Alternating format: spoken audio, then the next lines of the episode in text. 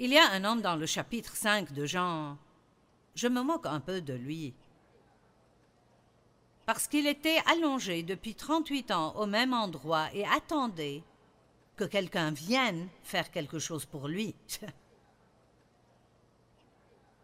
Jean chapitre 5, 1 à 8, il dit qu'il y avait à Jérusalem une piscine appelée la piscine de Bethesda. Et donc, c'était à Bethesda. Et il, il y avait cinq porches là-bas. Et une fois par an, un ange viendrait remuer l'eau, et celui qui entrerait le premier dans l'eau obtiendrait un miracle. Et ainsi, ces gens malades, aveugles, boiteux, estropiés, se couchaient autour de cette piscine en attendant de voir qui obtiendrait un miracle l'année suivante. Et Jésus est passé par là, et il y avait un homme, et il lui dit Depuis combien de temps es-tu là? Trente-huit ans.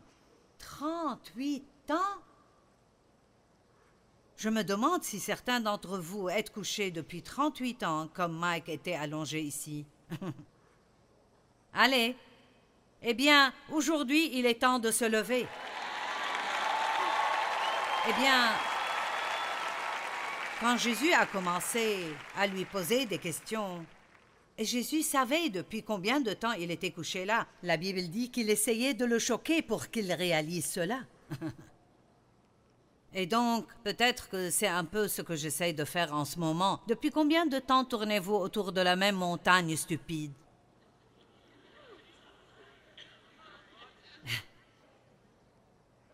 Quelqu'un est-il prêt à aller au-delà de cela, à passer à la prochaine chose que Dieu a pour vous dans votre vie?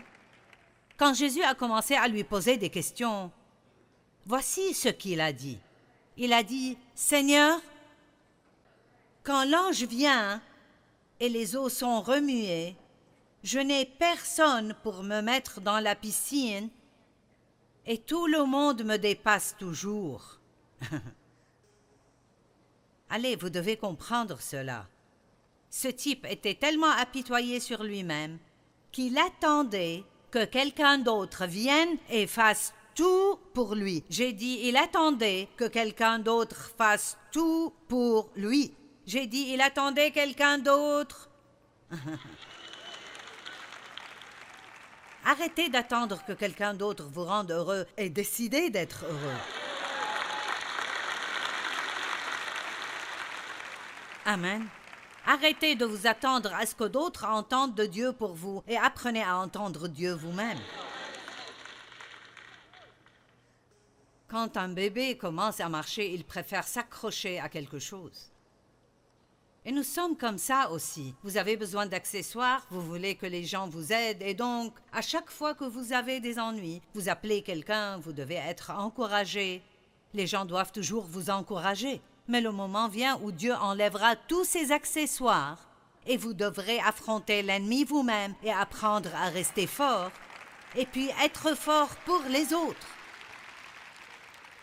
Cet homme était allongé là, dépendant de tout le monde. Tout le monde est toujours en avance sur moi, mais vous savez, je pense qu'en 38 ans, même si je n'aurais pas pu marcher, j'aurais pu me tortiller. Je veux dire 38 ans, allez, Sûrement, il aurait pu se tortiller jusqu'au bord de cette piscine en 38 ans et se dire l'année prochaine, quand cet ange viendra, je serai le premier dans cette piscine où je me noierai en essayant. Et qu'est-ce que Jésus lui a dit? Il n'a pas dit Oh pauvre gars Oh wow, 38 ans et personne ne t'a mis dedans et tout le monde te dépasse toujours.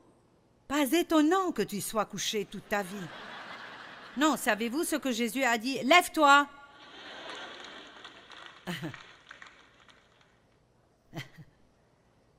Lève-toi.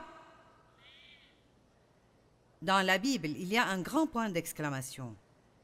Et puis il a dit Et ramasse ton lit, prends-le avec toi. Non seulement Dieu veut que nous nous levions, mais il veut que nous nettoyions notre pagaille que nous avons fait toutes ces années où nous ne faisions rien.